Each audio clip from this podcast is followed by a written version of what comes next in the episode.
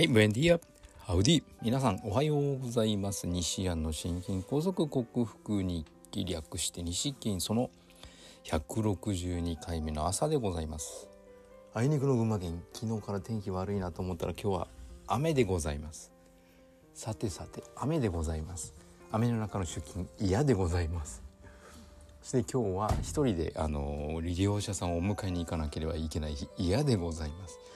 うーん。恵みの雨とかいろいろ作物には水が必要と言いますけどやはりそういう仕事をしていると嫌でございます。利用者さんに傘さして自分濡れなきゃいけません。嫌でございます。えー昨日は一日ダラダラというか調子が良くなくてこうずっと,、えー、とゆゆっくりというかずっと横になっていたんですけども今朝方どうかな？そんなに血圧高くなくていいんですけどもその、えー大胸筋の灼熱熱いようなピリッとしたような突っ張るような変な痛みと喉の奥の痛みがあってあまりいい感じではありません。疲れやすいのかなというような感じで疲れが抜けないなというような感じです。全く動けないわけじゃないんですけどやっぱり本調子ではないので本来のその調子一番いい時に比べてまあ67割ぐらいの感じでしょうか。うん。やはり環境を変えるかそのシェディング被害が及ばないようにしばらく休むかですよね。そうなるのが最善だと思います。ちょっと考えていかなきゃいけないなと。思う日々でございます。今日もよろしくお願いいたします。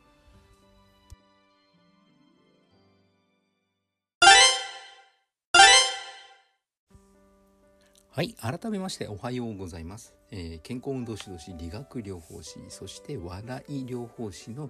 西田隆でございます。今日のテーマは糖質制限食の方法について少し語りたいと思います。糖質制限あのローカーボ食だとかダイエット食だとかいう言われ方になってきまし,、ま、きましたが、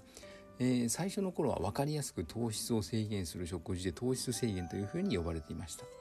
制限という名前が良くないんじゃないかとかいろいろ言われてあの呼び方がローカーボ食だとか言われたん炭水炭水化物を減らす食べ物だとか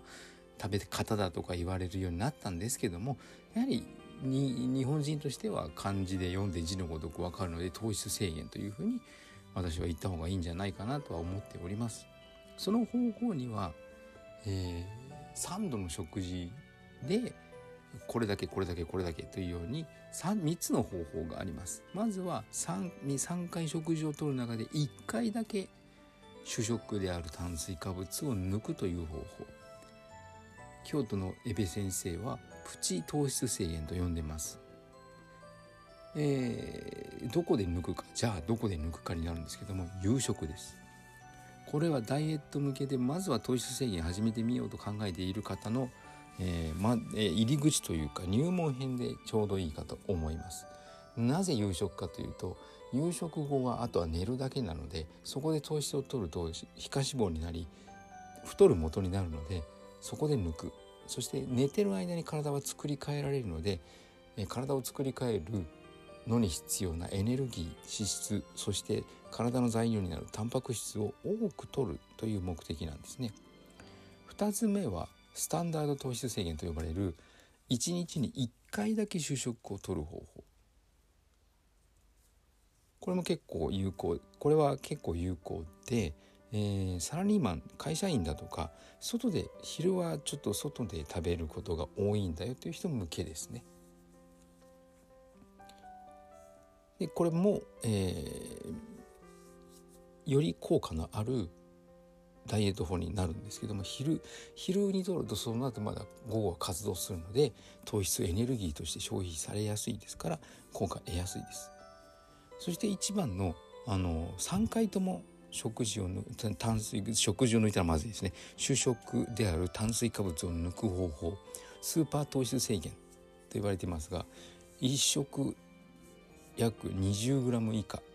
になるように糖質を控える。しかも3回とも控える。20g 以下なので 20g というとですねだいたいブラックサンダーチョコ1個ぐらいなんですよ。それぐらいしか取れないといったふうに考えた方がいいと思います。だから、えー野菜根菜類とかを使うんでしたらもうあの米は食べないぐらいになると思いますもしくは根菜類控えて葉物を控えるんだったらご飯一口ぐらい食べても大丈夫みたいな感じになると思うんですけど、えー、何かえー、っとですね砂糖とかそういった調味料を使うんだったらもう 20g なんてあっという間にいきますので極力目に見えてはこれ炭水化物でだよねというものは控える食事法がいいと思います。でスーパー糖質制限にするとだいたい全体の割合として炭水化物が10%程度になり脂質が半分タンパク質が約4割ぐらい。でスタンダード糖質制限にすると糖質が30% 3割。脂質が4割5分。タンパク質が2割5分ぐらいになります。今までの糖尿病食っていうのが、え、炭水化物が6割。脂質が2割タンパク質が2割ずつ。まあ、つまり農林水産省の推奨している食事方法であるということスーパー糖質制限をすると病気の改善生活習慣予防要は要はもうあの病気に対する、えーと、病処方薬じゃないな処方食といいますか。病気にの人に対する食事で効果が最も得られやすい。だからといってこれを別に健康な人がやってはいけないことではない。その3つの方法を京都の高尾病院での理事長である江部先生は唱えておりますが自分はこの極力スーパー糖質制限となるように努めております。体調はすこぶるいいですけどもスーパー糖質制限だけでは足りない部分がやや出てくるのはもうオースモーレキュラーの時に言っております。また後々、えー、お伝えしていきますが、はい、女性はいきなりスーパー糖質制限ダメです。えー、プチ糖質制限もダメでどちらかというとタンパク質脂質を増やし3食ちゃんと糖質は取る。脂質タンパク質を増やし先に食べ糖質は取る。それで体を慣らしていきになります。